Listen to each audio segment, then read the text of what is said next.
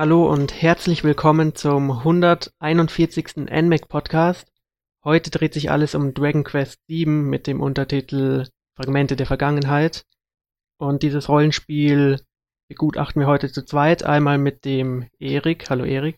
Ja, hallo Jonas und hallo Hörer. Ja, genau. Und ich bin auch dabei. Und wie gesagt, heute geht's um Dragon Quest VII, dem Rollenspiel, auf das wir alle lange gewartet haben. Oh ja. Ich, ich erinnere mich noch, dass ich das Preview zur 3DS-Fassung ähm, Anfang 2013 im NMAC hatte. Also es, ja. hat, es hat lang gedauert, bis es hier hingekommen ist. Generell erleben wir es ja zum ersten Mal als Europäer endlich. Aber erstmal vorweg, ähm, ich denke, du bist ein ziemlich großer Dragon Quest-Fan, oder? Oh ja, oh ja. Also ich habe, sag ich mal, 1999 Nee, das muss schon 2000 gewesen sein. Also 2000 habe ich auf dem Game Boy Color äh, Dragon Quest Monsters gespielt. Also ich kannte Dragon Quest vorher nur aus Zeitschriften, die einen Import-Test gemacht haben zu den ganzen äh, NES und Super Nintendo Teilen. Und das war halt immer so faszinierend für mich, weil diese Spiele, ich hatte einfach keinen Zugriff darauf. Ich meine, ich war da ähm, elf, zwölf Jahre alt. Ich konnte keine Spiele importieren. Ich wusste gar nicht, wie das gehen soll.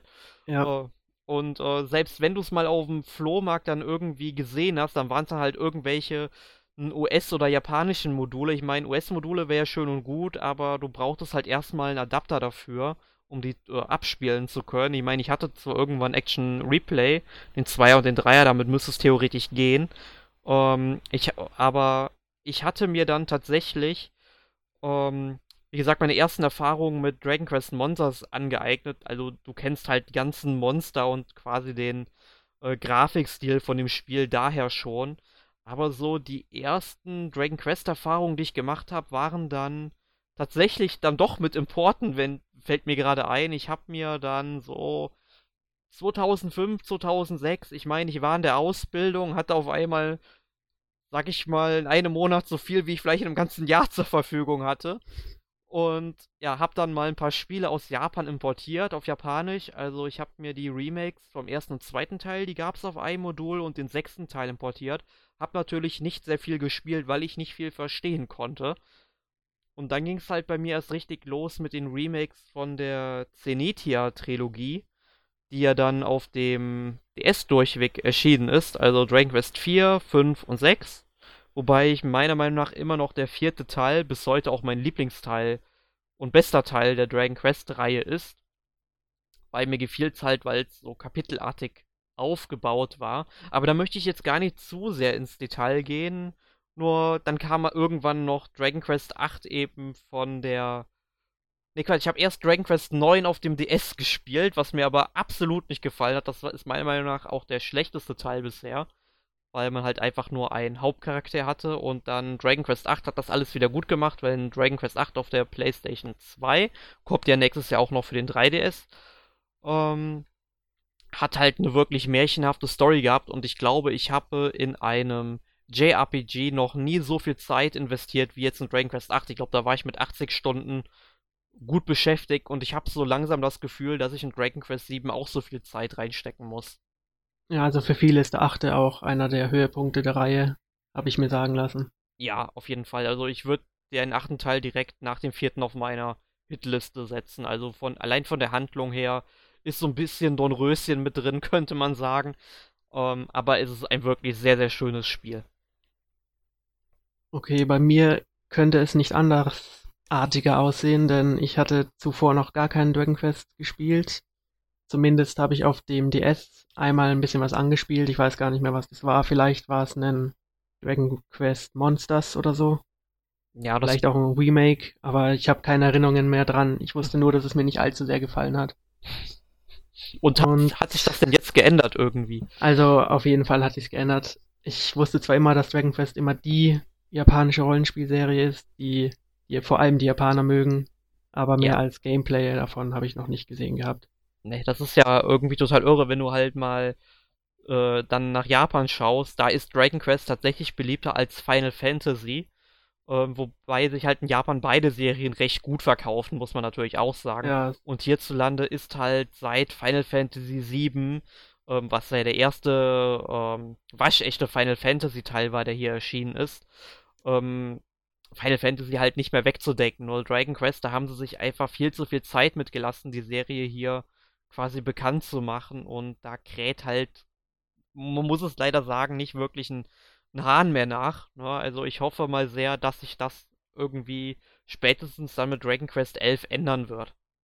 ja, Dragon Quest ist aber auch so klassisch, kann sein, dass das hier nicht so akzeptiert ist, deswegen. Also Final Fantasy versucht sich ja mal wieder ein bisschen zu ändern und Dragon Quest Ja, also ein auch bisschen vom ist gut. System her des Spiels ist schon ultra klassisch immer, jeder Teil. Ja, das ist, kann man sagen. Also Dragon Quest verändert sich kaum. Man merkt zwar eine kleine Weiterentwicklung in jedem Teil, keine Frage. Ähm, ich meine alleine, dass es jetzt zum Beispiel in Dragon Quest 7 ähm, ja sichtbare Gegner gibt, ne, die man. Das ähm, Feature vom 21. Jahrhundert. ja, also ganz ehrlich, äh, ich glaube sogar in der PlayStation Urfassung hatte man das nicht gehabt. Ich meine, selbst in Dragon Quest 8 auf der PlayStation 2 hattest du keine sichtbaren Gegner gehabt. Also da kam, hat der Zufallsgenerator zugeschlagen. Ja, du hast es gerade erwähnt, auf der PS1-Fassung, denn das Spiel ist schon einige Jahre alt und ist 2000 erschienen in Japan. Ähm, die Amis haben es dann direkt ein Jahr danach bekommen und wir warten bis heute, 2016, drauf. Ähm, unsere Version basiert auf dem Remake der PS1-Version, die auch in Japan schon vor drei Jahren erschienen ist. Also ähm, wir haben nicht die originale PS1-Version bekommen. Genau, also das wäre auch ein bisschen zu krass, obwohl an manchen Stellen würde ich sie mir dann doch wünschen, aber das, darauf gehen wir später nochmal Ja. ein. Ähm, wie schon erwähnt, ist es ein sehr klassisches Rollenspiel. Also wir spielen einen stereotypischen Helden aus einem kleinen Dorf, der auf einer einsamen Insel lebt. Und zwar scheint es in dieser Spielwelt nichts anderes außer dieser Insel, eine Insel zu geben. Und wie man die Jugend so kennt, ist sie natürlich damit nicht zufriedenzustellen. Und mit ein paar Freunden versuchen wir uns dann ein Boot zu bauen und die Umgebung zu erforschen.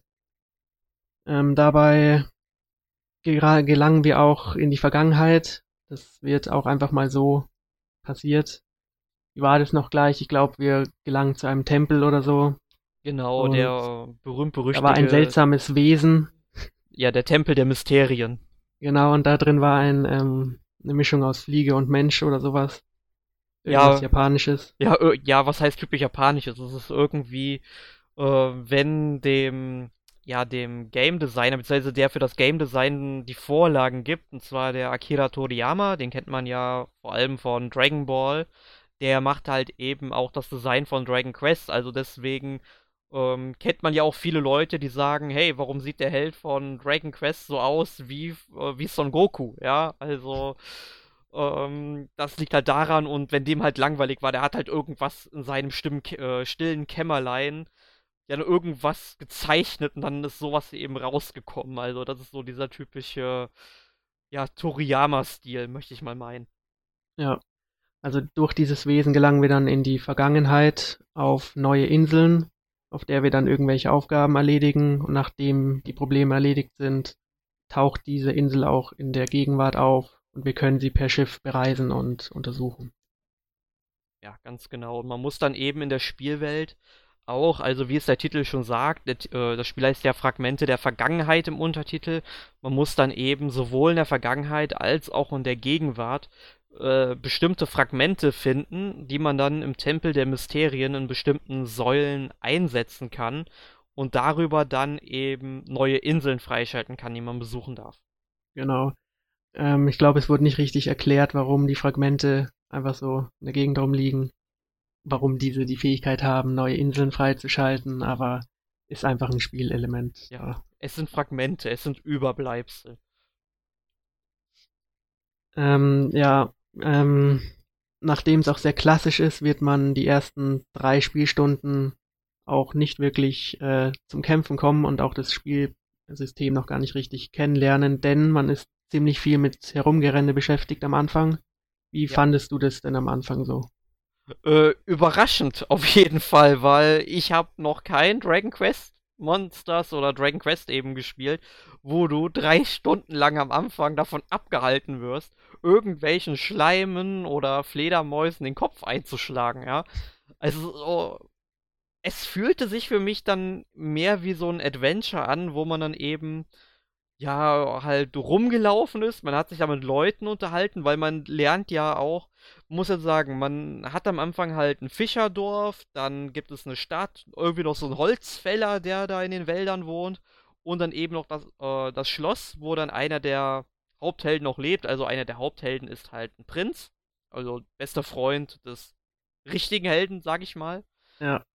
Ähm, und man lernt halt über 100 Charaktere, würde ich jetzt einfach mal so schätzen, vielleicht sind es ein bisschen weniger, vielleicht sind es 70 oder so, aber man lernt halt wirklich viele kennen und man muss halt mit vielen Menschen eben reden. Und es hat mich am Anfang tatsächlich ein bisschen genervt, denn man kriegt ja sowohl äh, mit, dass in der im Anfangsdorf ein Laden ist, es ist in der Stadt ein Laden, es ist dann nochmal im Schloss ein Laden. Ich meine, da läuft man an drei Läden vorbei, wo man sich mit Waffen eindecken kann, die man de facto gar nicht benötigt, ja. Also ich hätte zumindest irgendwie cool gefunden, wenn irgendwie Schleime zumindest dann auf der Insel rumlaufen würden, damit man zumindest etwas zu tun hat, ja. So nebenbei auf dem Weg dahin, um ein bisschen Abwechslung zu haben. Also das hat mir nicht ganz so gut gefallen, muss ich ehrlich sagen. Ich sehe es ein bisschen anders. Also ich fand es gar nicht so schlimm, dass man erst gar nicht Gegner kennt und auch noch keine Sachen kaufen kann. Naja, ähm, kaufen kannst du schon. Du hast halt nur keine Verwendung stimmt, dafür. Ja. Ähm, es war eher ein bisschen äh, mühselig, wenn man nicht wusste, wo man lang muss, aber man, irgendwann hat man schon den richtigen Weg gefunden. Und sie haben auch sich Mühe gegeben, erstmal die Figuren einzuführen, wie du schon nanntest, den Prinz Gisma und die Bürgermeistertochter Maribel. Und im Vergleich dazu als Fischerjunge war es schon ganz nett gemacht am Anfang eigentlich. Ja, auf jeden Fall, wo du sagst halt, ähm, weil man ja nicht hin, äh, weiß, wo man hin muss. Ich meine, da, da, ähm, wie soll ich sagen, das hatte ich halt auch schon hin und wieder mal, aber dafür haben sie ja dann auch die Gespräche eingeführt, also dass du dann halt, ich glaube, auf den B-Knopf drücken kannst, wenn eben andere Charaktere in der Gruppe sind und die ja. geben dir dann irgendwie ja, Dialoge kann man nicht wirklich sagen. Es gibt selten Dialoge dabei. Es sind halt eher Monologe. Dann sagen die, oh, wir könnten ja vielleicht dorthin gehen. Hm, das könnte interessant sein. Und ansonsten hast du ja im Menü auch den Reiter, was bisher geschah. Und dann kannst du dir so quasi im Serienstyle da nochmal durchlesen, was du bisher gemacht hast, wenn du vielleicht auch mal etwas länger aus dem Spiel raus gewesen bist, um dann irgendwie direkt wieder reinzukommen, zu wissen, was jetzt als nächstes getan werden muss. Immer hilft es nicht, muss man dazu sagen, weil ich hatte auch ein paar Stellen gehabt, wo ich dann einfach dachte, ja schön, ihr habt mir jetzt erklärt, was ich getan habe und was ich vermutlich tun muss, aber ihr gebt mir jetzt irgendwie keinen Anhaltspunkt, was ich jetzt machen soll, aber im Endeffekt mit allen Personen reden hilft in der Regel immer. Ja, das ist, denke ich, auch meine ähm, der besten Verbesserungen im Vergleich zum Original, wo das sicher noch nicht der Fall war. Aber insgesamt fand ich nur den Anfang schwer, sonst wusste ich ja nicht immer, wo es lang geht. Ja. Gut. Also wie schon erwähnt, gibt es dann nachdem man die Insel mal verlassen hat, auch die Möglichkeit, ähm, Monster zu bekämpfen und neue Inseln freizuschalten und eben diese Inseln dann auch in der Gegenwart zu erkunden. Und nach und nach erkennt man dann, dass es wohl darauf hinausläuft, immer neue Inseln zu finden und die dann äh, zu bereisen.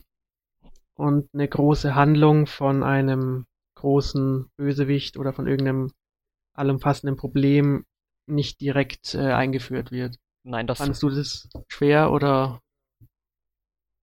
Also fandest du das irgendwie vermissend oder?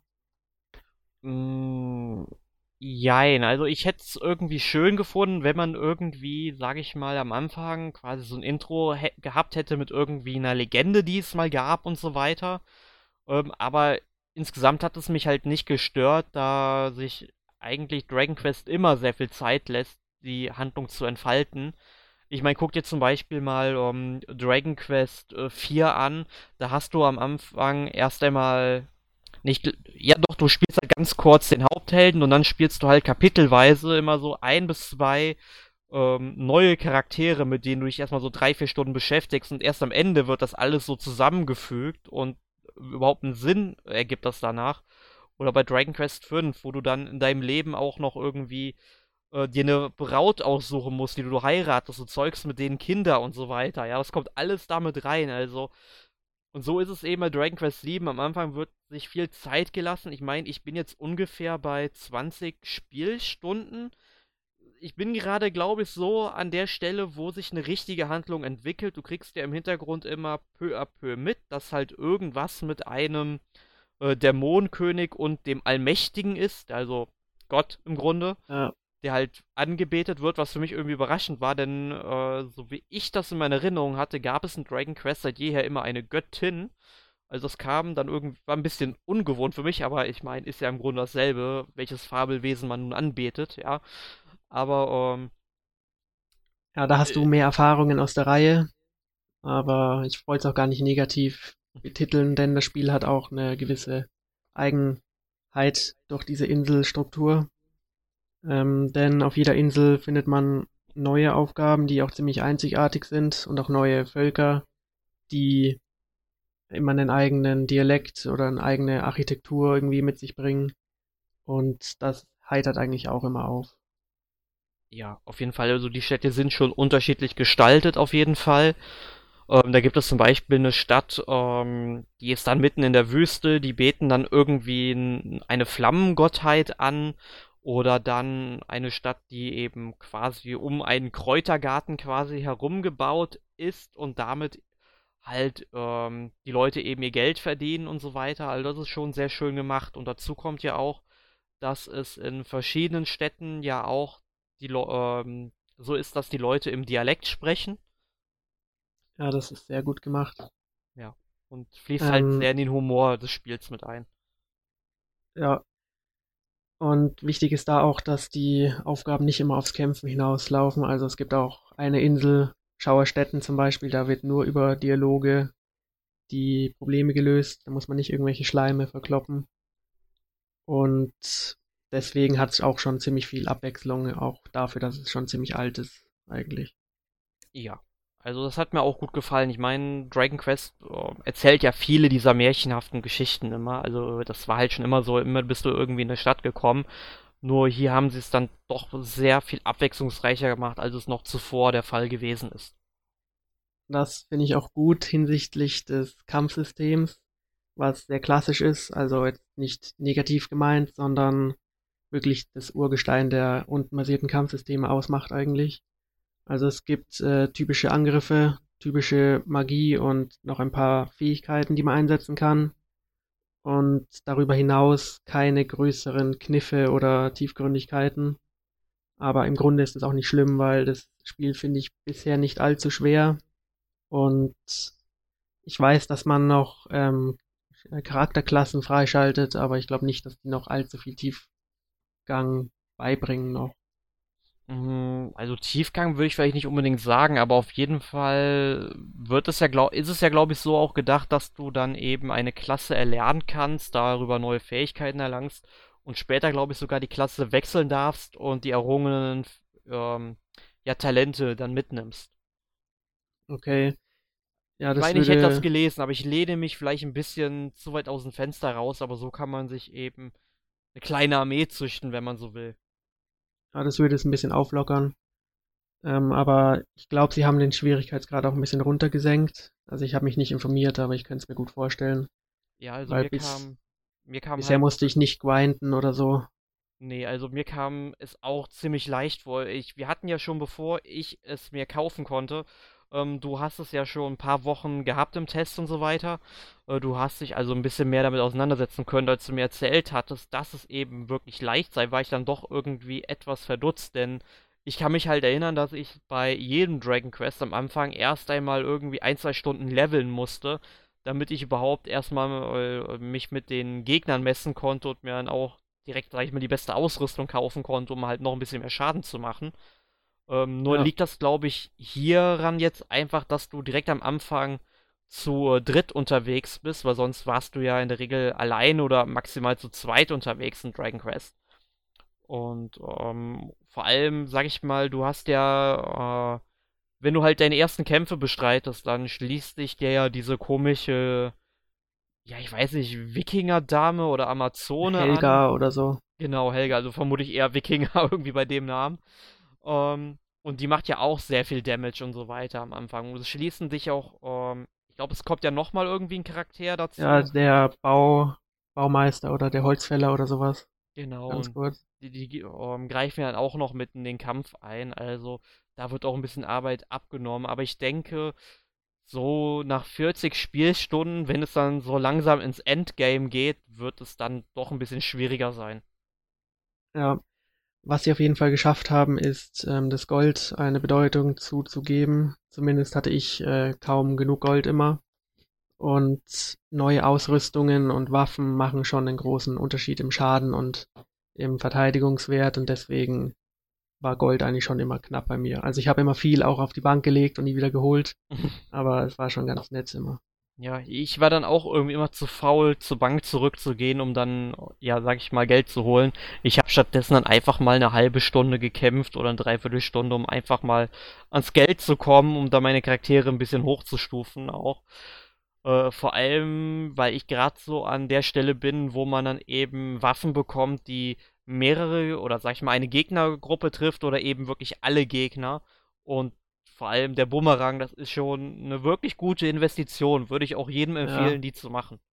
Also davor findet man schon eine Peitsche für Maribel, die alle hittet. Die war auch schon ziemlich stark. Naja, nur, nur die äh, Gegnergruppe, nicht alle Gegner. Ah ja, stimmt, ja. Aber man merkt dann sofort, da hätten sie vielleicht nochmal am Schadensmultiplikator drehen können, weil das bringt schon ziemlich viel. Ja, also es ist ja auch wirklich so, äh, je mehr Gegner du angreifst, ähm, an, der Angriff wird ja abgeschwächt. Also zum Beispiel, du kämpfst dann irgendwie gegen sechs Schlammhände, also während dann die erste Schlamm hat noch den vollen Schaden bekommen, kriegt die letzte vielleicht noch 10% davon. Also das wird schon weniger. Ja, das stimmt, aber auch sonst fand ich eigentlich trotzdem, dass es sich aufsummiert immer noch mehr lohnt, alle anzugreifen dann. Ja, auf jeden Fall. Das, das macht schon Sinn. Und was auch viel Geld kostet, ist äh, die Wiederbelebung in der Kirche. Hattest Also- du tatsächlich eine? Ähm, also ich hatte schon die ein oder andere. Also einmal musste ich ein bisschen leveln, also nicht erwähnenswert, aber ganz kurz. Und da merkt man schon, dass die Kirche schon eine Menge Geld von einem haben will, wenn die tot ist. Ja, das ist interessant. Ich, ich spiele das ja jetzt seit 20 Stunden. Bei mir ist jetzt noch kein einziger Charakter abgekratzt, wobei ich das aber auch ein bisschen auf meine Erfahrung mit Dragon Quest zurück, ähm, ähm, Führen. Genau, zurückführen, Dankeschön, äh, zurückführen möchte und zum anderen halt, weil ich ja auch wirklich viel gelevelt habe und mir, mir die beste Ausrüstung gegönnt habe. Ja, da bin ich ein bisschen äh, nicht so vorsichtig, da renne ich schon mal rein in den Gegner. Aber erst dachte ich, wehe, das Spiel schmeißt mich jetzt zurück zum letzten Speicherpunkt. Aber zum Glück, wenn man tot ist, ähm, also du, das Spiel merkt sich den Fortschritt zum Glück. Genau, du wachst dann halt in der Kirche, Kapelle oder sonst was auf und ich glaube, dein Hauptcharakter, der wird halt immer, sag ich mal, mindestens mit, wenn zum Beispiel die ganze Gruppe vernichtet wird, ähm, halt mit mindestens einem Lebenspunkt wieder auf und die anderen sind dann halt Geister, vermute ich mal, weil so war es eigentlich wie bisher immer. Also man schleppt dann einen Sarg hinter sich her, wo die Figur drin liegt. Sieht auch ganz lustig aus. ja, stimmt, genau, äh, der Sarg war es. Und ja, der will dann schon, also es, ähm, der, die Kosten hängen natürlich vom Level ab und manchmal muss man dann schon echt tief in die Tasche greifen. Also es lohnt sich eher, einen Rückzieher zu machen und sich nochmal hochzuheilen, als dass jemand stirbt. Mhm. Okay, dann gehen wir mal auf den Punkt ein, wofür das Spiel wohl am besten ausgezeichnet wird. Und das ist wohl die Art, wie das Spiel seinen Humor und seine Atmosphäre präsentiert. Denn auch auf Deutsch wurde darauf geachtet, dass viele Witze und halt die Eigenschaften der Figuren, wie du schon meintest, der Dialekt gut rüberkommt und dass auch das immer perfekt zum Inselszenario passt und die Einzigartigkeiten der Inseln im Vordergrund steht, ähm, ist schon der größte Vorteil vom Spiel, finde ich jetzt. Ja, auf jeden Fall. Ich hatte es ja vorhin schon erwähnt mit den Dialekten. Also es gibt ja zum Beispiel eine Insel, wo sie dann im bayerischen Dialekt sprechen, was ich ganz amüsant fand. Ja, die Und- war super. Ja, und ja, vor allem dich als Bayer, ne? Ja, ich bin Münchner, also Ja, weniger Bayer kann man gar nicht sein. eben. Und ähm, ja, und Ja, dann halt auch, das- ja. wie die Geschichten eben verpackt werden und so weiter. Auch wenn du dich dann einfach mal mit den Dorfbewohnern unterhältst. Also, ich sag mal so, die Dialoge, die sind dann schon irgendwo kindgerecht geschrieben, aber sie haben dann manchmal dann auch schon eine Bedeutung. Ähm, wo du dann denken könntest, oha, das hat aber jetzt, äh, das Spiel soll ein Kindergerichtet sein auch, ja. Und ja, und die Maribel ähm, lässt auch manchmal interessante Sachen einfach mal so raus. Und auch sehr lustig war die kleine Romanze, die man da beobachtet hat auf diesem Kräuterbeetinsel, die du vorhin erwähnt hattest. Ja, zwischen Lorbert und, wie heißt sie, ähm... Auch irgendwas mit Blume. Äh, irgendwas mit Marie, glaube ich auch. Rosmarie oder so. Ja, ja, genau, Rosmarie. Also man hat dann tatsächlich auch sich ein bisschen an ja, Pflanzen und Kräutern sich orientiert bei der Namensgebung und ja. ja und das finde ich auch sehr gut, dass man oft einfach nur neben dran steht und die Leute ihre Geschichte erleben lässt. Man selbst eigentlich nur mitliest und am Schluss dann eine Belohnung einsagt. Kann man nicht anders sagen, ist halt typisch Dragon Quest, das war schon immer so und hat mir irgendwie immer sehr daran gefallen. Wobei ich dann aber auch jemanden kenne, der Dragon Quest genau wegen solchen Sachen absolut nicht mag. Für ihn ist es irgendwie ein Unding, weil vor allem, wenn er dann, er ist glaube ich Berliner und wenn er dann irgendwie so Leute in einem Kölschen Dialekt oder so reden hört, er versteht absolut nichts. Das muss aber irgendwie so ein Ding sein, was, sag ich mal, ähm, Gut, Berlin ist jetzt blöd zu sagen, alte, äh, neue Bundesländer und so weiter. Ich meine, klar, Berlin ist auch ein neues Bundesland, wobei halt wegen Ostberlin, Westberlin und so weiter ist ein bisschen problematisch, das zu erklären. Aber auch, ich hatte eine Tante und so weiter, die kam eben aus Sachsen, hat halt auch in der DDR gelebt.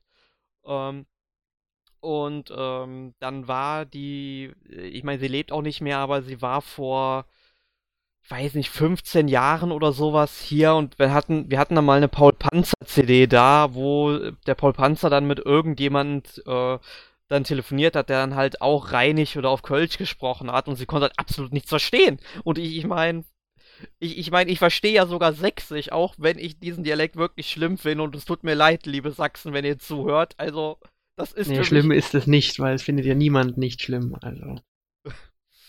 also, ich, ich, ich, ich mag Sächsisch nicht so gerne, muss ich sagen, einfach. Ich, aber ich verstehe es halt irgendwie und ich kann es halt irgendwie teilweise nicht nachvollziehen, wenn Leute irgendwie einen Dialekt nicht nachvollziehen, äh, nicht verstehen können, weil es wieder, ich meine, die Grammatik, die bleibt ja schon irgendwo erhalten in den Grundfesten.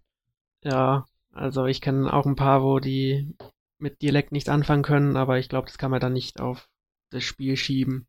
Nee. Vor allem ist es ja auch noch in Textform da, man kann es immer noch erschließen wenn da irgendwie ja. zwei Buchstaben mal fehlen und dann Apostroph dazwischen ist. So, dann kommen wir mal zu den Dingen, die uns vielleicht nicht so gut gefallen haben. Und äh, was fällt dir denn da so ein? Was ist denn dein größter Kritikpunkt? Äh, ich habe eigentlich gar nicht mal so viel. Mir geht halt hauptsächlich so die Faszination ein wenig an der Technik flöten, denn es ist halt zwar schon ähm, wirklich für, an den 3DS dann eben angepasst und so weiter, aber eben nicht so angepasst, dass es jetzt, sag ich mal, wirklich rund läuft. Vor allem spüre ich halt an vielen Stellen Ruckleinlagen, vor allem wenn jetzt zum Beispiel ein Kampf beginnt oder man, sag ich mal, ähm, von einem Charakter auf den anderen im Kampf umspringt oder über die Oberweltkarte läuft und da irgendwelche Bäume aufpoppen und äh, wenn du auch dich im Menü umschaust, du hast da wirklich kleine Framerate-Einbrüche Wobei ich es vor allem in der Menüführung absolut nicht verstehen kann, denn das lief ja bei Dragon Quest äh, sonst immer rund. Ja, das geht mir ähnlich. Also das mit der Oberwelt hast du schon angesprochen, da haben sie jetzt voll auf 3D gesetzt und man merkt schon, dass der 3DS da nicht immer zurechtkommt, die 3D-Modelle anzuzeigen. Hier hätte ich Manchmal ja, hier... auch die Gegner vor der Nase, was nervt. Ja, hier an der Stelle hätte ich es echt halt gut gefunden, wenn man die Oberweltkarte vielleicht noch so zweidimensional gelassen hätte, wobei ich halt sagen will, das passt, würde dann vermutlich auch nicht mehr so zum Spiel passen, wenn dann hättest du es so komplett in 2D machen müssen oder zumindest eher wie die ja, DS-Remakes vom vierten, fünften und sechsten Teil. Also ich habe mir mal ein paar Videos angeschaut vom Original. Ich glaube, da war es sogar noch 2D und das sah jetzt nicht so schlecht aus. Also vielleicht wäre es besser gewesen. Ja. Ähm, was ich auch noch kritisieren würde, ist die Art, wie man neue Fragmente bekommt, weil eigentlich stellt so ein Fragment ja schon die Möglichkeit dar, in die Vergangenheit zu reisen, neues Leben zu kreieren, neues Land zu erschließen. Und dafür flacken sie mir einfach ähm, ein bisschen zu generisch in der Welt herum. Ähm, es gibt ein neues Item, womit man die Fragmente finden kann. Ähm, so eine Art Radar. Das finde ich auch gut, weil die Fragmente sind äh, relevant für den Spielfortschritt, aber komisch, dass die einfach so in Dörfern neben Passanten herumliegen und so. Ja, also mich hat das jetzt nicht unbedingt gestört. Ich meine, ja, manchmal schon. Also sprich, wenn du ähm, dann in irgendwie ein Haus gehst und du findest dann einfach, da liegt das Fragment einfach so, wie, sag, wie soll ich sagen, einfach in der Ecke. Und ohne Sinn und Verstand, ich meine, die Leute erzählen dir auch, ja, der Hausbesitzer, der hat irgendwie so eine komische Tafel gefunden, wenn ich nur wüsste, wo er sie hingetan hat. Ja. Hm, es, also es passt schon vom Spielprinzip her, weil man so gezwungen ist, sowohl in der Vergangenheit als auch in der Gegenwart sich alles anzuschauen. Aber es macht schon Spaß, die zu sammeln, auch wenn das Spiel schon ziemlich linear ist. Also es bringt nichts, wenn man sich ein bisschen besser umschaut. Neue Inseln habe ich bis jetzt noch nicht einfach so freigeschalten. Nee, also man muss tatsächlich dann wirklich alles absuchen. Das ist, glaube ich, auch das Einfachste, was man machen kann. Sobald man eine Insel in der Vergangenheit abgeschlossen hat, wenn man in jedem Ort war, dann geht man eben zurück in die Gegenwart und besucht die Insel dort einfach nochmal. Man sieht dann eben, was hat sich jetzt verändert. Also ich hatte dann schon ähm, gemerkt, also manchmal verschwindet dann eine Stadt, manchmal ist alles genau gleich geblieben, manchmal ist es die Stadt wie zuvor, nur es steht jetzt ein Haus mehr da. Nur man weiß halt auch nicht so ganz, wie viele Jahrzehnte oder Jahrhunderte dazwischen liegen. Also es sind vermutlich irgendwie so 100, 200 Jahre, würde ich einfach mal schätzen. Ja, ich denke schon ein paar Generationen Unterschied. Ja, also sagen wir so vielleicht auch 200, 300 Jahre, aber ich kann mir nicht vorstellen, dass es mehr sein soll, weil irgendwo gibt es halt immer noch, sag ich mal, ja, Gelbe Charaktermodelle, die die Vorfahren und Nachfahren darstellen. Zum Beispiel, oder dass du halt irgendwie dann mal im Buch liest, ja, der hier hat irgendwie die Stadt gegründet und so weiter, ne? Und ja, aber es ist halt es ist halt ein Spiel aus den 2000ern, beziehungsweise es ist eigentlich in den späten 90ern ja entwickelt worden, also es ist noch ein 90er-Jahre-Spiel sozusagen. Ähm, deswegen nehme ich das dem Spiel nicht so wirklich krumm. Heute würde man sich vielleicht ein paar mehr Gedanken darum machen. Ähm, aber grundsätzlich, wenn man das alles absucht, ich meine, vor allem bin ich ja auch so jemand, der ein Rollenspiel gerne möglichst komplett spielen will. Vielleicht jetzt nicht unbedingt 100%, aber so 90 bis 100 hätte ich schon gerne. Und ähm, such halt eben alles ab. Vor allem, es gibt ja auch wieder Mini-Medaillen zu finden, die man dann später gegen Gegenstände eintauschen kann, die dann besonders mächtig sind. Und allein deswegen lohnt es sich halt schon überall nachzuschauen. Ja, apropos 90er Jahre, daran erinnern auch die Menüs und die Textboxen, weil daran wurde auch nichts geschraubt und man wird wieder mal mit ziemlich vielen Listen zugedröhnt, die man dann einzeln scrollen muss. Das ist eigentlich noch, das ist eigentlich noch fast 80er Jahre, muss man dazu ja schon sagen. Ja, also ich habe auch schon einige alte Rollenspiele gespielt und mich stört's nicht so, aber hier war es teilweise schon nervig. Besonders da in Dragon Quest 7, ich weiß nicht, ob es in jedem Teil ist, diese Beutel so unterteilt sind. Das ist immer so gewesen, das wird okay. sich, glaube ich, auch nicht ändern. Das heißt, jeder Charakter hat seine eigene Tasche, worin verwendbare Items sind und wenn die leer ist, dann kann er halt auch nichts einsetzen im Kampf. Ja, ja sie haben es aber auf jeden Fall schon äh, verbessert, denn in den drei Spielen davor war es noch so, da ist man meistens mit so einem Planwagen oder sowas unterwegs gewesen, wo dann die ganzen Gegenstände aufbewahrt wurden. Natürlich hatte jeder seine Taschen und so weiter, wo er dann natürlich die meisten Plätze mit seiner Ausrüstung belegt. Ich meine vor allem später, wenn du eben dann deine Waffe, dein Schild, dein Helm, deine Rüstung, deine äh, zwei Accessoires und was es sonst noch so gibt, trägst. Und da bleibt halt nicht mehr viel für Heilkräuter und sowas. Ne? Also man sollte sich schon angewöhnen, dass man später vor allem mit Magie experimentieren sollte, um die Leute zu heilen. Nur da war es dann eben so, dass du diesen Planwagen ja nicht mit in Höhlen und so weiter raus äh, oder mitnehmen konntest. Jetzt hast du zumindest die Möglichkeit, dann dass du sortieren kannst, dass du, sag ich mal, jederzeit aus deinem Beutel Heilkräuter und so weiter verteilen kannst an deine Charaktere.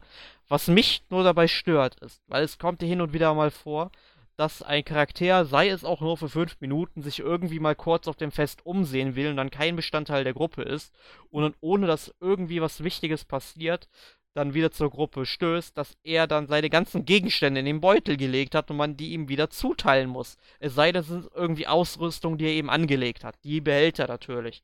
Aber das nervt halt, wenn du irgendwie mal drei Heilkräuter und drei Gegengiftkräuter irgendwie mit dir rumschleppst oder jeder die haben soll für den Notfall, was zum Glück bisher nur einmal bei mir wirklich notwendig war. Ähm, da bin ich froh, dass ich es nicht vergessen habe. Das stört mich halt auch ein bisschen, aber sonst, ich habe mich über die Jahre einfach an dieses Menü gewohnt ähm, oder gewöhnt.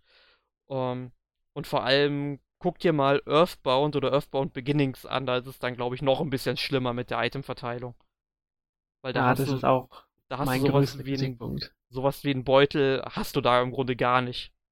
Da kannst du halt einfach nichts mehr tragen, wenn du äh, keinen Platz mehr frei hast in den Taschen.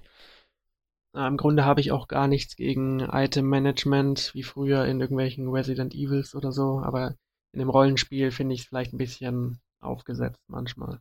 Ja, im Resident Evil hast du auch wesentlich weniger Gegenstände, sag ich mal. Da hast du halt eine Waffe, Munition, Heilkräuter, das war's. Ja, und halt begrenzten Platz und den Zwang manchmal zu wechseln und so, aber ja, ein bisschen kleiner ist es da schon. Ja, das gehört aber auch irgendwie ein bisschen mit äh, zu dieser Taktik in dem Spiel. Wie gehst du jetzt weiter voran? Ja. Ja, und was ich sonst noch kritisieren könnte, ist auch die Textgestaltung. Also die Schriftart ist fraglich, wer sich die ausgedacht hat. Zum einen ist sie zu klein und zum anderen ist es eine grausame Schriftart. Ich weiß nicht welche. Jedenfalls finde ich nicht, dass die zum Lesefluss so viel beiträgt. Und sonst kennt man halt noch die dicken schwarzen Kästen, die alles umranden. Aber an die gewöhnt man sich auch. Die dicken schwarzen Kästen? Also schwarze Flächen mit weißen Rändern, Ach wenn so. alles ist. Ja, also ich, ich, das ist uh, halt, wie gesagt, wieder typisch Dragon Quest, nur bei der Schriftart, da hatten sie bei den DS-Spielen meiner Meinung nach, glaube ich, auch eine bessere Schrift ausgewählt gehabt. Ähm, mir ist die auch ein bisschen negativ aufgestoßen, aber jetzt nicht so negativ, dass es mich jetzt irgendwie beim Lesefluss gestört hätte, wie dich zum Beispiel. Also ja. man fühlt sich manchmal wie in einem Eingabelog-Modul und irgendeinem Raumschiff aus den 80ern oder so. aber man gewöhnt sich schon dran nach 20 Stunden. Ja. Ja, vor allem, ich habe jetzt auch mal die Kampfgeschwindigkeit ein bisschen hochgedreht. Also, was heißt, es wäre auf der vierten Stufe. Ich habe es dann mal auf 5 gedreht.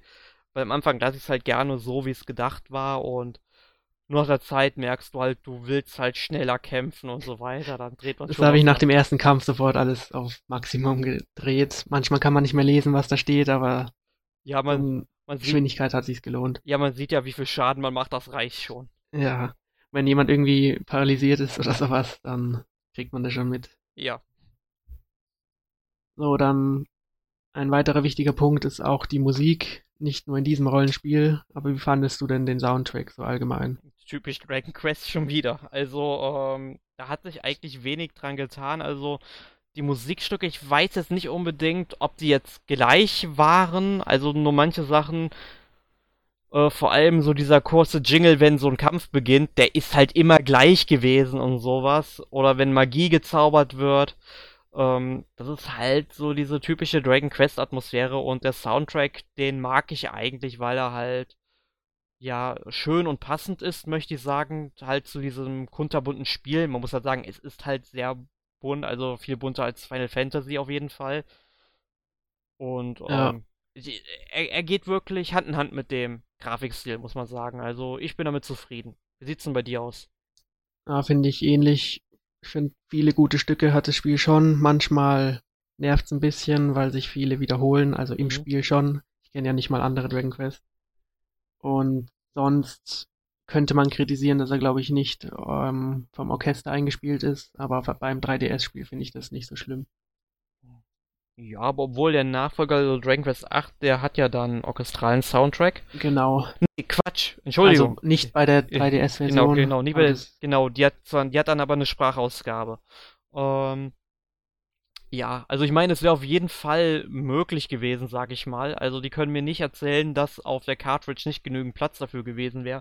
Dann hätte man einfach mal eine etwas größere Cartridge nehmen sollen weil das, wir befinden uns jetzt nicht mehr irgendwie in den 90er Jahren, wo es dann noch Module gab, wo die dann natürlich exorbitant dann teurer waren, wenn die einfach mal, weiß ich nicht, 12 statt 24 Megabyte Speicher hatten oder so, ja. Ja. Ähm, das Argument zieht eigentlich heute gar nicht mehr, egal auf welcher Plattform. Ja. Manche versuchen es immer noch, manche Publisher. Ja, oder guckt jetzt zum Beispiel, ich weiß nicht, ob du es gespielt hast, Suikoden Tierkreis auf nee. dem DS. Ähm, da sind wirklich, also ich habe es nicht durchgespielt, aber ähm, ich habe es bestimmt 10 bis 15 Stunden gespielt. Ähm, jeder wichtige Dialog war da wirklich auf Englisch vertont gewesen und äh, vor allem, ich glaube, so in der ersten Stunde war sogar jeder Text äh, vertont gewesen. Und da denke ich mir nur so, warum kriegen das andere Publisher nicht hin? Mit, zumindest allein schon mit orchestralen Soundtrack. Der Speicherplatz ist da, aber vielleicht wollte, ich weiß jetzt nicht mal, ob die PlayStation-Fassung orchestralen Soundtrack hatte. Gute Frage, aber beim achten Jahr denke ich, aber ja, der weiß ich noch nicht. Fall. Also ganz ehrlich, das ist auch so einer der Punkte beim achten Teil, der mir sehr, sehr gut gefällt. Allein äh, der Soundtrack, vor, vor allem so diese Oberweltkarte, die man am Anfang hat, die Musik dazu, ist fantastisch. Also liebe ich. Okay. Musst dir unbedingt nach dem Podcast mal anhören. Mache ich direkt. Hast du denn sonst noch was auf dem Herzen oder können wir unsere letzten Eindrücke mal darlegen? Ähm, eigentlich gar nicht mehr so viel, was mir noch einfällt, bei, wo wir eben über die Technik gesprochen haben, dass es ja so ein bisschen ruckelt und so weiter. Ich meine, Nintendo hat in der Zwischenheit, äh, Zwischenzeit eine etwas stärkere Hardware rausgebracht, den New 3DS. Man hätte hier vielleicht ein Update bringen können.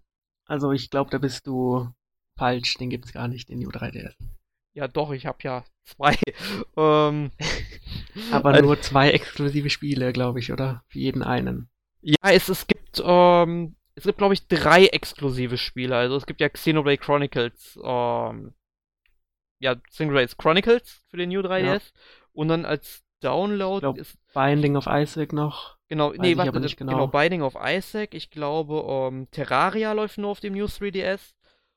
Und ähm, Futuri ich glaube, Futuridium EP Deluxe läuft auch nur auf dem New 3DS. Aber ähm, vor allem. Ah, das ist sowieso ein generelles Mysterium, warum der nicht mehr eingebunden wird in mehr Spielen auch. Ja, es ist so. Vor allem dann kommt Nintendo bei Spielen wie, äh, wie heißt es hier, uh, Mario und Luigi Paper Jam Brothers mit dem Feature, dass du jetzt über diese zusätzlichen Schultertasten extra Items auswählen kannst, ohne ins Menü zu gehen. Super. Super. Ja, irgendwas mussten sie halt bringen. Ja, ich, ich meine, ich finde es gut, dass es irgendwie unterstützt wird, aber wenn Nintendo so eine Hardware rausbringt, ich meine, selbst der DSi hat mehr Spiele bekommen als der New 3DS. Das ist ein bisschen erbärmlich. Man hätte ja zumindest auch irgendwelche Wii-Portierungen bringen können, meinetwegen. Aber machen sie jetzt mit SNES, was denke ich auch auf dem 3DS gegangen wäre, wenn man ja, will. Definitiv. Also, ähm, da hat Mario, ich glaube, im letzten Podcast schon mal was dazu gesagt gehabt, kann man sich mal anhören. Möchte ich jetzt nicht wiederholen. ähm, ja, also wie gesagt, ein Patch wäre schön gewesen, aber ich glaube, dafür ist das Spiel auch einfach zu alt, weil es halt schon 2013 in Japan erschienen ist und ja. ähm, da wird Square Enix, glaube ich, keine Ressourcen reinstecken für den europäischen und nordamerikanischen Markt, weil einfach vermutlich auch zu wenige Käufer dafür da wären. Denke ich auch, ja. Okay, dann frage ich dich mal, wie dir Dragon Quest VII im Vergleich zu den anderen Spielen so gefallen hat und ob du es weiterempfehlen würdest. Äh, weiterempfehlen, ja. Es ist aber vielleicht nicht unbedingt das beste Dragon Quest, um irgendwie in die Reihe einzusteigen. Da würde ich ganz klar den ähm, vierten Teil empfehlen. Vielleicht auch den fünften sogar oder den sechsten. Meinetwegen auch den achten. Den Noten, den gibt's nicht. Also den gibt's schon, aber den sollte man vielleicht nicht unbedingt spielen. Der ist nicht so toll. Ähm, aber ich, äh, vor allem, weil man braucht halt wirklich lange, um reinzukommen. Das könnte vielleicht den einen oder anderen abstrecken. Mich stört das halt nicht, weil ich halt Dragon Quest Fan bin. Und ich hatte es ja auch nicht gestört und du hast halt vorher keins gespielt, aber ich kann mir halt vorstellen, dass es Leute gibt, die halt richtig in einen äh, JRPG reingeworfen werden wollen, nicht erstmal irgendwie Stunden damit warten, bis ich mal so langsam eine Handlung entwickelt, wo man dann auch ein bisschen kämpfen kann. Also da ist Dragon Quest 7 vielleicht der falsche Titel für.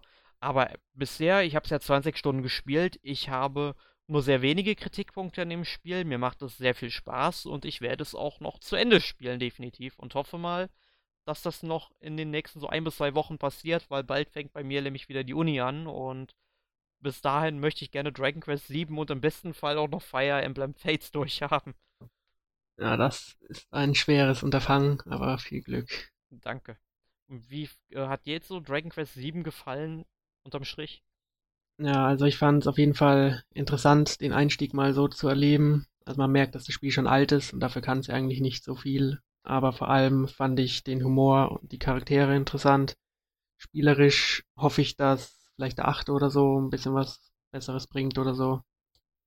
Und von der Geschichte her denke ich auch, dass ich mit dem achten besser beraten bin. Aber insgesamt kann man es auf jeden Fall empfehlen. Aber man sollte natürlich schon davor das ein oder andere japanische Rollenspiel gespielt haben. Mhm. Ja, und wenn man Herausforderungen sucht, ist es vielleicht auch nicht so gut, nachdem der Schwierigkeitsgrad eher unten angesetzt ist. Aber wenn man will, kann man natürlich ihn künstlich erhöhen und ohne Ausrüstung durchs Spiel rennen oder so. Ja. Gut, dann frage ich dich mal, was du abseits von Dragon Quest noch so gespielt hast letzte Woche. Ähm, gar nicht mal so viel. Also ich habe gespielt und auch getestet fürs NMAC. Und zwar ähm, Severed. Das ist im Grunde ein Dungeon Crawler. Ich weiß nicht, ob der Titel dir jetzt was sagt. Ja, ich habe mal ein paar Videos angesehen, sah ziemlich bunt aus. Ja, ähm, es wird aber eigentlich ziemlich düster im Spiel. Ähm, es ist, also, was heißt, es ist quasi ein Dungeon Crawler. Also, es soll im Grunde ein Dungeon Crawler sein. Es fühlt sich aber mehr wie ein Action-Adventure an. Also, ein Rollenspiel ist es nicht. Ich meine, man kann zwar auch kämpfen und man muss dann eben mit dem Touchpen über den, ähm, ja, äh, Touchscreen vom Wii U Gamepad oder auch vom 3DS halt drüber wischen, um den Gegnern eben Schaden zuzufügen, aber die Gegner sind wirklich sehr abwechslungsreich. Man muss jeden Gegner mit einer anderen Taktik besiegen und manchmal wird man dann eben auch von drei oder vier Gegnern ja eingekreist. Also man sieht das Spiel aus der Ego-Perspektive und man bewegt sich halt schrittweise oder stufenweise durch einen Dungeon, ähnlich wie in den ja ersten Might and Magic Ablegern zum Beispiel. Und wenn man dann eben so von drei, vier Gegnern umkreist wird, dann ist es dann doch schon herausfordernd, weil man echt unten mal auf die Anzeige achten muss, ja, welcher Gegner hat jetzt seine Attacke aufgeladen, welchen Angriff kann ich jetzt abwehren, welchen Angriff kann ich unterbrechen. Und man läuft dann eben quasi durch die Dungeons und ja, erkundet die, sehr linear leider. Und die Rätsel sind auf Dauer auch monoton. Aber man findet halt ähm, alle paar Spielstunden halt einen neuen Gegenstand, der die Fähigkeiten dann erweitert und dann spielte sich eher gesagt wie Metroid. Man kann halt dann zu besuchten Orten zurückkehren und dann eben Geheimgänge öffnen, wo es dann neue Gegenstände zu finden gibt und so weiter. Also das motiviert schon sehr. Und was mir halt auch gefällt, ist, dass man eben von den Monstern und Dämonen die Körperteile abtrennen kann. Und mit denen kann man dann eben seine eigenen Fähigkeiten verbessern, also quasi als Erfahrungspunktersatz. Also Severed ist wirklich ein tolles Spiel, sollte man sich anschauen. Besonders, sag ich mal, als Wii U-Besitzer, weil da kommt halt nichts raus im Grunde. Ja, finde ich interessant. Und, ähm, was habe ich jetzt noch gespielt? Noch so ein kleines Spiel mit Devil im Namen, glaube ich. Mit Devil im Namen? Ich bin jetzt total überfragt. Neutun, Devil, irgendwas. Ah, nee, nee, nee. Uh, Neutu Love Devolution war's. Ah, okay. Genau, das ist halt so ein Spiel, orientiert sich halt an dieser 16 und 32 äh, Bit-Zeit mit den Actionspielen, sprich Mega Man X, Super Pro Protector und so weiter. Und ähm, ist aber sehr kurz, also und auch sehr leicht. Also man kann es in unter einer Stunde bestimmt durchspielen, wenn man da durchrusht. Also ich habe glaube ich 90 Minuten gebraucht und bin halt nur beim finalen Endgegner einmal gestorben, habe es dann beim zweiten Durchlauf geschafft. Ähm, Interessant ist, dass man das Spiel dann nicht wie Mega Man spielt, dass man eben dann mit dem Analog-Stick rumläuft, dann mit den Knöpfchen dann eben ein paar äh, Angriffe ausführt, also rumschießt oder dann eben schlittert und so weiter. Stattdessen läuft man jetzt in dem Spiel tatsächlich nur mit dem ähm, Analog-Stick herum und muss dann über den Touchscreen dann auch äh, ja die Eingaben eingeben. Also man muss dann eben die Gegner anklicken oder totklicken, meinetwegen, wie in Diablo. Und ähm, beziehungsweise ist es natürlich immer noch zweidimensional oder dann eben halt bestimmte Bewegungen ausführen, um Spezialfähigkeiten zu nutzen. Und das finde ich halt ein bisschen schade, weil es mich eben dazu zwingt. Es gibt keine alternative Knöpfchensteuerung, vor allem für die ganzen Nostalgiker wie mich. Um, ähm, aber dafür muss ich sagen, jedes dieser Level, es wird ja von wirklich einem Entwickler nur entwickelt, ähm, ist sehr abwechslungsreich. Also, die sind alle sehr unterschiedlich. Es gibt dann zum Beispiel ein Level, das spielt dann zwar immer noch in derselben Stadt, aber die Stadt hat sich dann quasi ins viktorianische London ähm, verwandelt. Oder dann danach fühle ich mich in die Edo-Zeit versetzt und kämpfe da irgendwie gegen Roboter-Samurai. Und als nächstes bin ich dann auf einmal in so einer, ja, von den 30er Jahren in Nordamerika inspirierten Welt gefangen und muss da wieder rauskommen. Also das macht schon Laune, das alles zu sehen, weil es gibt da sehr viele Höhepunkte auch dabei. Aber ähm, es ist halt dann doch irgendwie zu kurz und zu leicht und spricht dann vielleicht nicht unbedingt die Zielgruppe an, die es ansprechen sollte, sprich die ganzen Mega Man X-Fans und so weiter. Ah, ist auch nicht zu teuer, oder?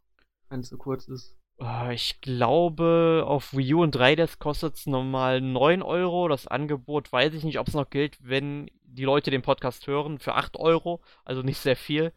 Ähm, es gibt das Spiel aber auch auf dem PC, wo es dann sogar Neu to Love 2 Devolution heißt. Also es gab halt vorher schon mal einen Ableger davon.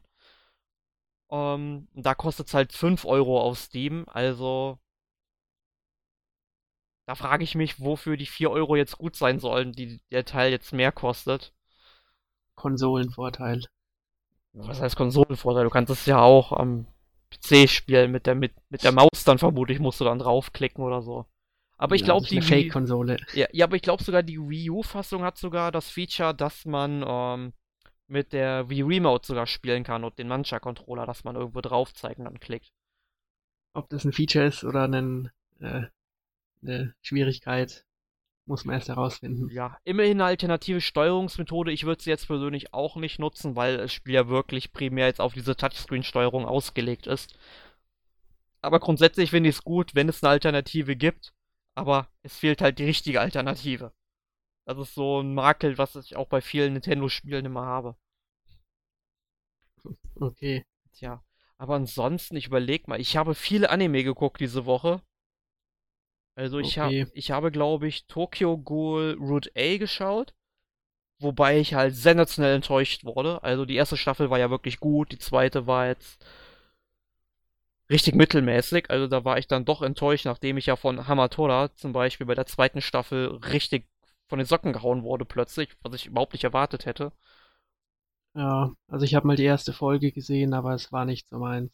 Ja, dann, dann brauchst du nicht weiter gucken, weil die erste Folge hat mir schon super gefallen. Und ich, überlege gerade, was. Ich habe noch ein Anime geschaut. Meine Güte, meine Güte, was habe ich geschaut? Mensch, ich hab's doch hier liegen bestimmt auf den Stapeln die ganzen Listen. Achso, ich habe Punchline ein bisschen weiter geguckt. Also ziemlich, ziemlich abgedreht. Also hat sich nichts dran geändert. Auch so die. Aber die letzte Meinung war negativ, das weiß ich noch. Ja, ja, also es ist halt mittelmäßig, finde ich. Ja, man, man kann es sich angucken, es ist halt überdreht und es setzt sich halt mit der Zeit auch mehr zusammen, weil es halt in der dritten Volume, also ist halt so typisch, so eine Kase-Anime-Veröffentlichung immer in vier Volume Packs und so weiter. Oder auch bei anderen Anime-Publishern wird das so gemacht. Und in der dritten. noch. Ja. Und in der ähm, dritten äh, Volume mit halt drei Folgen, es sind halt immer nur drei Folgen pro Volume, ähm, haben sie sich halt quasi die Story nochmal so komplett rebootet im Grunde. Mehr möchte ich dazu gar nicht sagen. Und da wird es dann schon wirklich was besser. Aber ähm, es ist ein Anime, den man irgendwie nicht gesehen haben muss, aber jetzt will ich ihn auch zu Ende gucken. Also die vierte Volume kommt bald und ja, mal schauen. Mal schauen. Ansonsten habe ich aber nichts gespielt und übergib mal das Wort an dich. Okay. Also ich habe diese Woche hauptsächlich Gravity Rush gespielt. Hast du das mal gespielt? Gravity Rush, Gravity Rush. Also es ist ähm. ein PS-Wiederspiel, wurde jetzt auch oder schon vor einiger Zeit auf die PS4 remastered und ist im Grunde ein ganz simples Spielprinzip. Man kann eben die Schwerkraft manipulieren und dementsprechend frei rumfliegen und erledigt dann Aufgaben, äh, sammelt Gegenstände und kämpft ein bisschen. Also am interessantesten ist wirklich die Freiheit durch das Fliegen. Ist eigentlich ganz einfach, aber ist einfach sehr befriedigend, Schwerkraft zu beeinflussen, einfach rumzufliegen mit der Figur und einfach auf der Häuserwand entlang zu laufen und so. Also ist schon besser als ich dachte, aber man merkt, dass es von der Vita portiert ist. Also es ist schon ein bisschen ähm, begrenzt in den Möglichkeiten, manchmal ein bisschen klein, obwohl es Open World ist. Und sonst kommt auch, glaube ich, bald der zweite Teil raus. Also kann man sich auf jeden Fall mal anschauen. Ja, klingt interessant. Also ich habe es definitiv nicht gespielt, daran würde ich mich erinnern. Ja, weil es eigentlich am interessantesten ist das Spielprinzip einfach rumzufliegen, wie man will und durch die Häuserschluchten zu jagen und äh, die Geschwindigkeit zu fühlen und so. Aber sonst ist es ein bisschen eintönig. Ich werde mir, glaube ich, mal Gameplay-Videos dazu anschauen. Das ist, glaube ich, auch ziemlich günstig. Ähm, und daneben habe ich nochmal versucht, äh, Resident Evil Code Veronica zu mögen, aber das ging nicht gut. hast du es dir auf, wo hast es, auf der PS3 gehe ich mal von aus, ne? Äh, nee, ja, ich spiele das auf der PS2, die Veronica X Version. Ach so, ja klar, das ist ja auch die, die ich, stimmt, du hast ja keine PS3. Ähm, ich hab's mir dann irgendwann mal auf der PS3 runtergeladen, als es mal im Sale war. Die PS2-Version.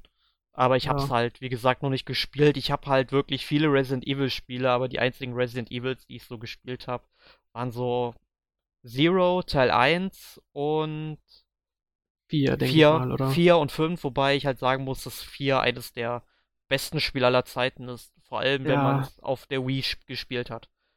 Da wurde die Wii mal sinnvoll eingebunden. Ja, also ganz ehrlich, es ist meiner Meinung nach auch das beste Spiel, was es so für die Wii gibt, irgendwie, meiner Meinung nach. Ähm, aber warum hat, gefällt dir denn Code Veronica X denn eigentlich nicht? Ich hab's ja noch nicht gespielt, aber vielleicht willst du mich ein bisschen abschrecken. Also einfach ist es gar nicht, weil im Grunde ist es ja ein klassisches Resident Evil, so wie ich es eigentlich mag, also wie 1 oder Zero. Aber irgendwie, also es ist nicht mehr vorgerendert, es sind schon echte 3D-Umgebungen. Aber irgendwie, ich weiß nicht, woran es liegt. Die Geschichte ist irgendwie dumm. Dann halten die Gegner so viel aus, man hat aber trotzdem viel Munition.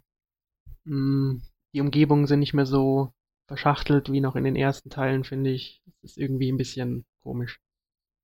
Mhm glaube, von der Story her, von der Lore her macht schon Sinn, weil da viele bekannte Figuren rumlaufen. Aber spielerisch und so von den Rätseln finde ich es nicht so interessant. Ich kann mir aber gut vorstellen, dass sie das Remake von Resident Evil 2 so aufbauen werden. Im Grunde. Von der Technik her. Dann natürlich jetzt. Ja, darauf freue ich mich auch, weil das erste war ja super schon. Ja, also ich habe äh, Zero und Teil 1 habe ich nie durchgespielt, leider. Einfach nicht, weil ich es irgendwann nicht mehr weiterkam, sondern einfach, weil ich keine Lust mehr hatte. Okay. Also es sind tolle Spiele, aber ich hatte halt dann irgendwas anderes zu zocken oder ich musste arbeiten oder sowas in der Zeit. ich musste mal weg. Ja, das sind beide, habe ich mindestens dreimal durchgespielt. Gute Spiele. Ja, ich überlege ja tatsächlich, ähm, mir mal die HD-Fassung davon irgendwann zu gönnen. Ich meine, ich wollte sie mir ja letztens dann im Humble Bundle gönnen, aber dieses verflixte Humble Bundle war nicht für Europa zulässig. Das hat mich so angekotzt, ja.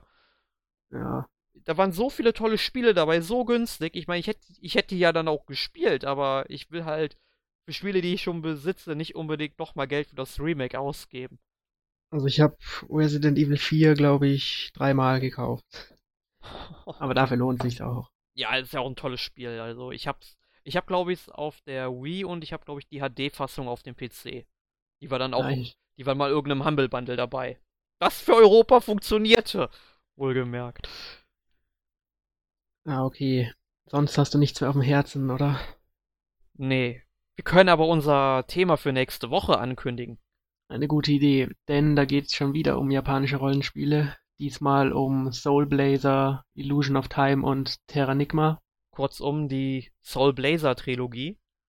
Genau, und ich habe schon gehört, du bist ein großer Fan vor allem von Terranigma und deswegen bist du mit dabei. Der Alex und der Mario, glaube ich, auch. Ganz genau. Und ich habe mir jetzt auch für die kommende Woche, also in dieser Woche, wo ihr den Podcast dann hoffentlich hört, ähm, mir vorgenommen, dann auch Terranigma noch einmal durchzuspielen, weil ich brauche, glaube ich, nicht so lange für das Spiel, weil ich es in meinem Leben schon acht oder neun Mal durchgespielt habe, bestimmt. Und Apropos gute Spiele öfter durchspielen und ja, auch gute nicht einmal. Bitte? Ja, gute Spiele spielt man gerne öfter durch. Ja, ja, also ganz, das ist halt so eine Kindheitserinnerung, da werde ich mich nächste Woche noch ähm, sag ich mal, reichlich zu auslassen, warum ich dieses Spiel so toll finde. Aber ähm, ich habe mir extra dafür diese Woche schon Super Nintendo Controller Verlängerungskabel ähm, bestellt, damit ich mich nicht so anderthalb Meter vor meinen Fernseher setzen muss, weil früher war der Fernseher kleiner, da war ich auch kleiner. da waren meine Augen besser, da ging das alles. Nur heute. Der Mann ist vorbereitet. Ja, ich hab, brauch, muss jetzt halt zwei Meter davon wegsitzen, weil sonst kriege ich Probleme bei der Auflösung von einem Spiel, das dann von 480 mal Schlag mich hoch, hoch äh, Pixel hochgerendert wird. Und da will ich dann einfach mal mich die Woche dran setzen, das einfach nochmal spielen, damit ich wirklich richtig drin bin, denn Let's Plays habe ich ja zu Illusion of Time und Soul Blazer letztens noch mal angeschaut, weil die kenne ich halt auch auswendig, die Spiele, die habe ich auch schon mehrmals durchgespielt, beziehungsweise ich glaube Illusion of Time zweimal und Soul Blazer halt 0,9 mal im Grunde. Wie diese 0,9 mal zustande kommen, erkläre ich ja nächste Woche im Podcast, also ihr könnt gespannt sein. Das ist, glaube ich, der Schlusspfiff. Das denke ich auch. Dann bis zum nächsten Mal und ciao. Jo, tschüss.